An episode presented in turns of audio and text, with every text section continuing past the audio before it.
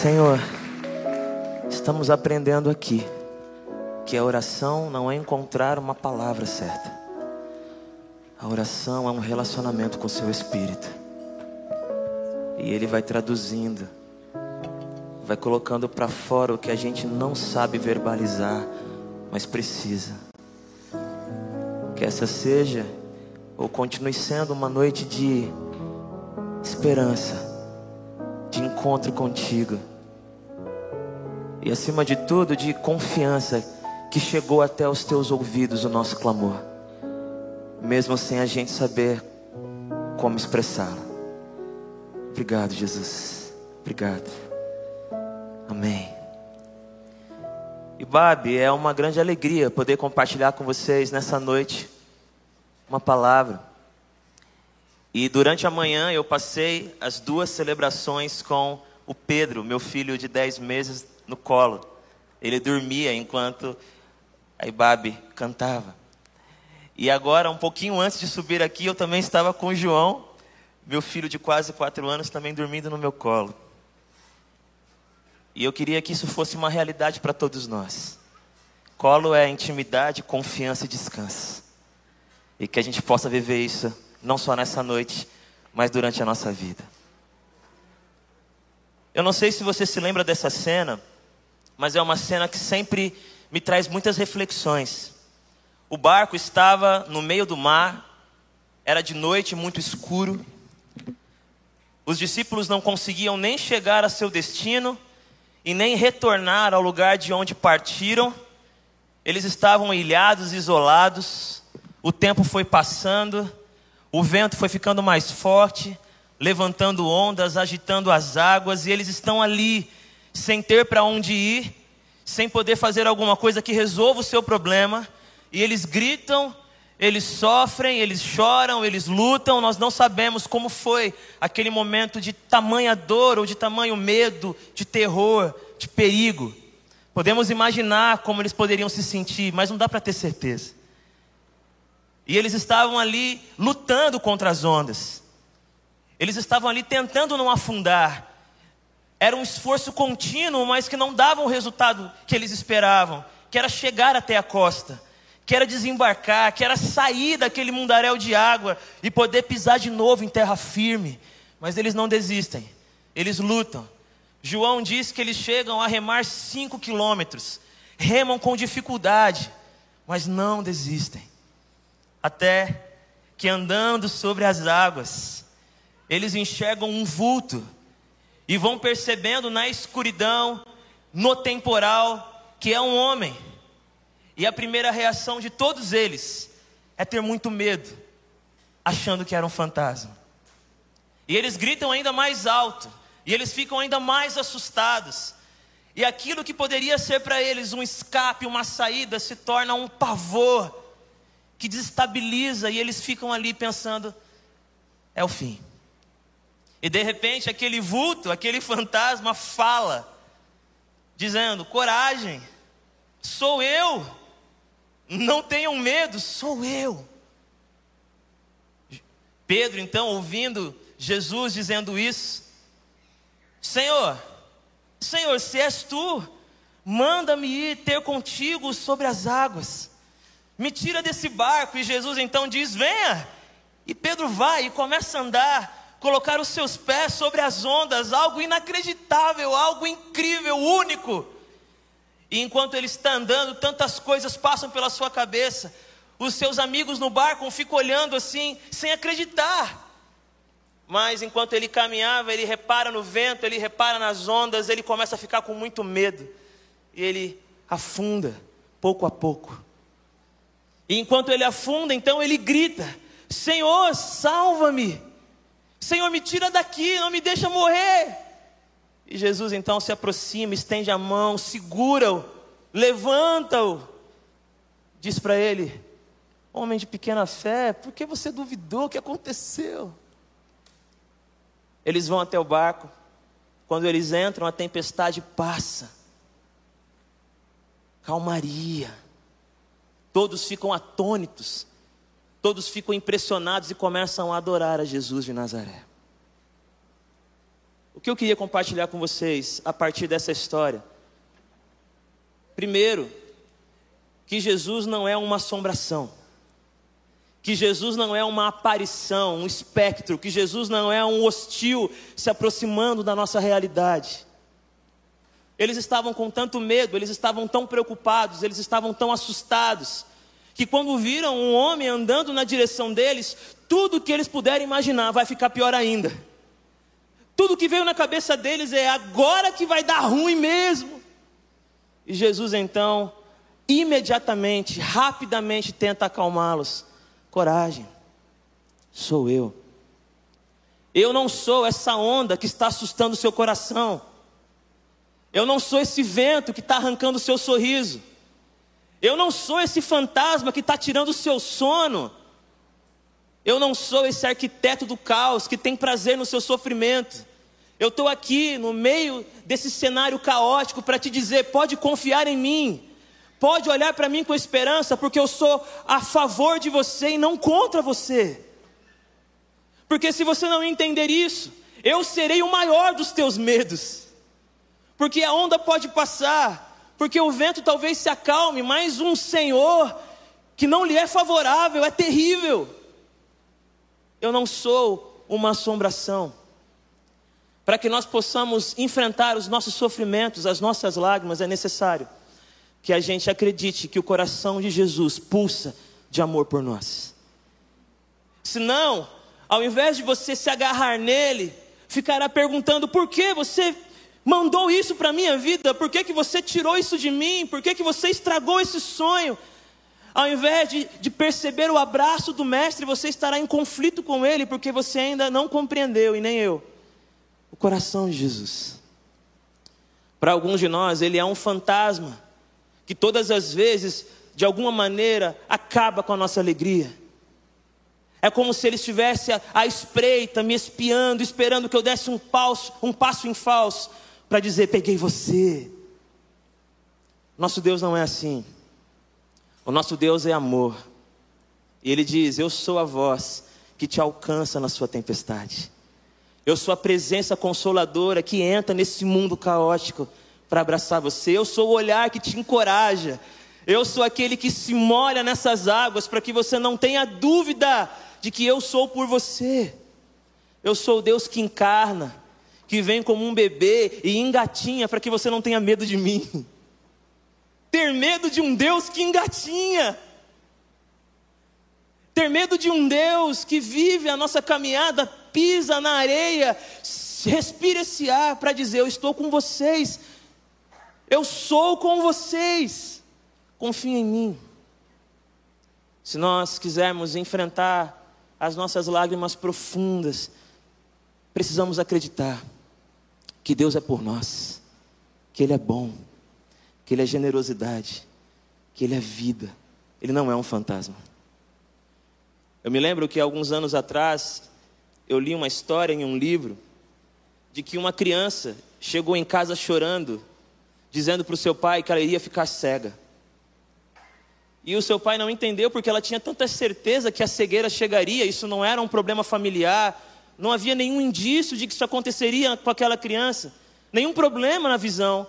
Mas ela insistia que ela iria ficar cega e ela chorava e se desesperava. E o pai tentava tirar o que estava acontecendo daquele coraçãozinho, até que, com muito esforço, ele descobriu que aquele menino tinha visto uma revista imprópria. E ele disse: Com certeza Deus vai me cegar. Porque era esse Deus que ele ouviu por aí. Era esse Deus assustador, cadavérico. Falei certo a palavra? Eu fiquei treinando. Falei certo? Não sei. Deus não é esse ser assustador, Deus é vida, que cura a vida através da vida. A segunda coisa é que quando Pedro escuta Jesus falando essas coisas, quando Pedro começa a perceber, peraí, então quer dizer que essa onda aqui não é castigo. Então, peraí, quer dizer que esse vento aqui não é punição cósmica. Quer dizer que ele quer ele quer que eu tenha um encontro com Ele, ele, ele, ele quer andar comigo, Ele está vindo na minha direção. Ah, não, eu também quero ir na direção dele. E ele faz uma oração maravilhosa. Ele não ora assim: se és o Senhor, para essa tempestade. Porque eu oraria assim. Ele ora: se és o Senhor, não deixa essa tempestade me parar. Me ensina que não é o fim da linha. Me ensina que tem chão no meio dessas ondas. Me ensina que tem mais. Fala um pouco mais. Abre a sua boca e fala um pouco mais, porque enquanto você fala, parece que o vento não tem a mesma força. Enquanto você fala, parece que as ondas não conseguem mais me assustar da mesma maneira. Então fala. E cada vez que você falar, será uma motivação para que eu dê mais um passo, para que eu tente mais uma vez. Fala, fala com a sua voz doce, fala com a sua voz poderosa, fala com a sua voz de afeto, porque enquanto você fala, eu me aproximo. Se tu és amor, eu quero ir ao seu encontro. Se tu és bondade, eu quero ir ao seu encontro. A tempestade ainda está aí. O barco ainda está se balançando, mas eu quero ir ao seu encontro, porque aquilo que eu estou enxergando agora é muito diferente de um fantasma. Precisamos limpar as nossas lentes. Precisamos mudar a nossa perspectiva em relação a Jesus. Precisamos mergulhar na Sua voz para que essas falsas concepções dele, falsas percepções, não nos paralisem. Ele está dizendo: vem, e nós estamos olhando um fantasma, e quem vê um fantasma corre, quem vê Jesus se aproxima. É a mesma pessoa. Para uns, um fantasma. Para Pedro, agora, a possibilidade de um encontro. A possibilidade de algo novo. Porque o nosso encontro é casa. Casa no meio da tempestade. Eu não sei quantos sabem disso, nem sei quantos me conhecem aqui, para valer, né? Mas eu caminho com o Baruque há pelo menos 20 anos. Mas eu o observo à distância pelo menos há uns 25 anos. Eu era aquele adolescente que perseguia o Baruque. Ele deve ter feito um BO. Eu ia nos eventos do Baruque e ficava anotando as ministrações. Quando ele ia saindo para algum lugar, eu perguntava: para onde você vai? E o pior era que ele me levava. Eu comi muito lanche de graça. Mas eu me lembro de uma ocasião, ele era recém-casado com a Rebeca, mas a Rebeca estava em Marília, e ele foi cantar em um evento e me ligou. E disse: Tiago, você quer ir comigo nesse evento? E eu fiquei empolgado, né, irmãos? Pô, junto com o Barucão, trocando ideia. Só que os meus pais estavam viajando e tinham me dado a incumbência de cuidar do meu irmão, dois anos mais novo, que tinha e tem ainda diabetes. Então os meus pais ficaram preocupados de deixar ele sozinho. Ele já era um adolescente, podia ficar sozinho, mas um cuidado, um zelo por conta da sua doença, que de vez em quando pregava algumas peças. Ele pediu para que eu ficasse com meu irmão. Eu, como um garoto responsável, um irmão parceiro, eu disse: Baruque, eu vou com você. E deixei o meu irmão em casa. Mas eu prometi que eu não ia dormir fora, eu ia voltar. Mas, para minha surpresa, o Baruque disse: E aí, quer dormir no apartamento lá? E eu, como irmão muito sério, disse: Quero, Baruque. Liguei para o Thales e disse: Thales, eu não vou voltar para casa hoje. Ele falou, tudo bem, Tiago, a mãe é exagerada, fica em paz. E fui dormir na casa do Baruque. Eu pensei que a gente ia conversar, mas ele dormiu. Mas de madrugada, aquelas coisas assim que só os mais avivadinhos vão entender, Deus me acordou. Era um incômodo muito forte no coração. E eu logo entendi, vai dar ruim, volta para casa. Era ainda umas quatro e meia da manhã, cinco da manhã, bati na porta do Baruque e falei, tô indo. Ele nem entendeu nada. Ele estava dormindo ainda. E aí eu fui. Peguei metrô, peguei trem, cheguei em casa correndo. Entrei no quarto Thales e eu acordei. Thales, Thales, está tudo bem? E ele respondeu, tava, até você me acordar. Olhei para o céu e disse, pegadinha. E fui dormir. Mas acordei de novo minutos depois. Eu fui no quarto, Thales não estava mais. Quando eu cheguei na sala, ele estava passando mal, tendo um ataque de hipoglicemia. E quando acontece isso, a gente dá um pouquinho de Coca-Cola para ver se a glicemia sobe e ele volta ao normal. Eu dei uma lata inteira, derrubei na camisa, ele não voltava. só estávamos nós dois. Eu então coloquei um CD do Raiz Coral para tocar, para não deixar ele sozinho. E fui no mercado comprar Coca-Cola. A mulher achava que eu era dependente de Coca-Cola, porque eu cheguei gritando: Coca-Cola! Comprei e voltei para casa. Mas quando eu entrei na sala, esperando encontrar o meu irmão caído, encontrar o meu irmão desacordado, ele estava de mãos levantadas, no meio da sala, cantando: A coroa que Jesus usou na cruz fora feita para mim. Ele a trocou pela minha salvação e jamais terá que usá-la outra vez. Eu fui até ele e nós ficamos chorando e cantando, agradecendo a Deus. Ainda era tempestade, ainda tinha vento, mas Jesus era o nosso favor. A gente se encontrou com ele ali e foi lindo. Eu não sei de verdade quais são as coisas que você tem vivido, mas eu sei de uma coisa: Deus é bom, fiel, está ao seu favor. E Ele quer se encontrar com você. E para terminar, se quiser fazer aquele sonzinho da hora no teclado e tal. Quebrando o protocolo, né? Parece que essa história vai terminar com um super-herói que andou sobre as águas e vai abrir uma igreja e vai ensinar todo mundo como é que você consegue vencer as leis da natureza. Parece que a história vai terminar com alguém gigante, com alguém sobre-humano, com alguém maravilhoso. Mas enquanto Pedro vai andando sobre as águas, ele afunda. Ele começa a ser tragado pela circunstância. E ele começa a gritar: Salva-me, Senhor, salva-me. Sabe por quê? Jesus não é uma assombração. Jesus é um encontro, é um convite para uma experiência profunda e íntima. Mas Jesus também é a verdade clara de que nós jamais conseguiremos andar sem tropeços.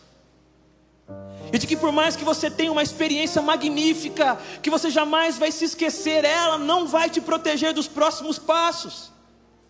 E essa história não termina com um Pedro ovacionado, com um Pedro herói. Essa história termina com um Pedro que sentiu a mão de Jesus e disse: Não há nada mais incrível do que isso em seu coração. Porque nós não somos salvos pela nossa coragem, por mais que ela seja importante. Nós somos salvos pela graça maravilhosa de Jesus Cristo e pela misericórdia que se renova todas as manhãs. Eu não tenho que fazer nada para convencê-lo, a misericórdia já se renovou. E eles entraram no barco. E quando começou a amanhecer, todos eles estavam juntos no barco. Quem saiu, quem teve medo de sair, quem se afundou, quem gritou, quem chorou. Porque no final da história, quem termina a viagem não é quem bate no peito dizendo eu consegui, quem termina a viagem é quem diz: A luz que vem sobre a minha vida está revelando aquele que está comigo no barco, Jesus de Nazaré. E eu quero adorá-lo. Ele é o herói, Ele é o Senhor, Ele é a vida. Deus não é contra, contra mim, contra você. Há um espaço maravilhoso para que nós caminhemos. Tiago, mas não é melhor dizer para Deus parar a tempestade? Acho que não, porque as tempestades voltam. Agora, quando Ele me ensina a andar no meio da tempestade, todas elas terão que enfrentar um coração que sabe que Deus está com Ele. Elas serão diferentes, mas elas enfrentarão a mesma fé que eu tenho, que não é heróica, que não me garante pisadas perfeitas, mas que me dá certeza de que Ele está comigo. Quando começa a amanhecer, a cena que todos estão enxergando não é de um Pedro andando sozinho dizendo: Eu sou o melhor. São de pessoas frustradas, falhas, medrosas, mas que adoram a Jesus.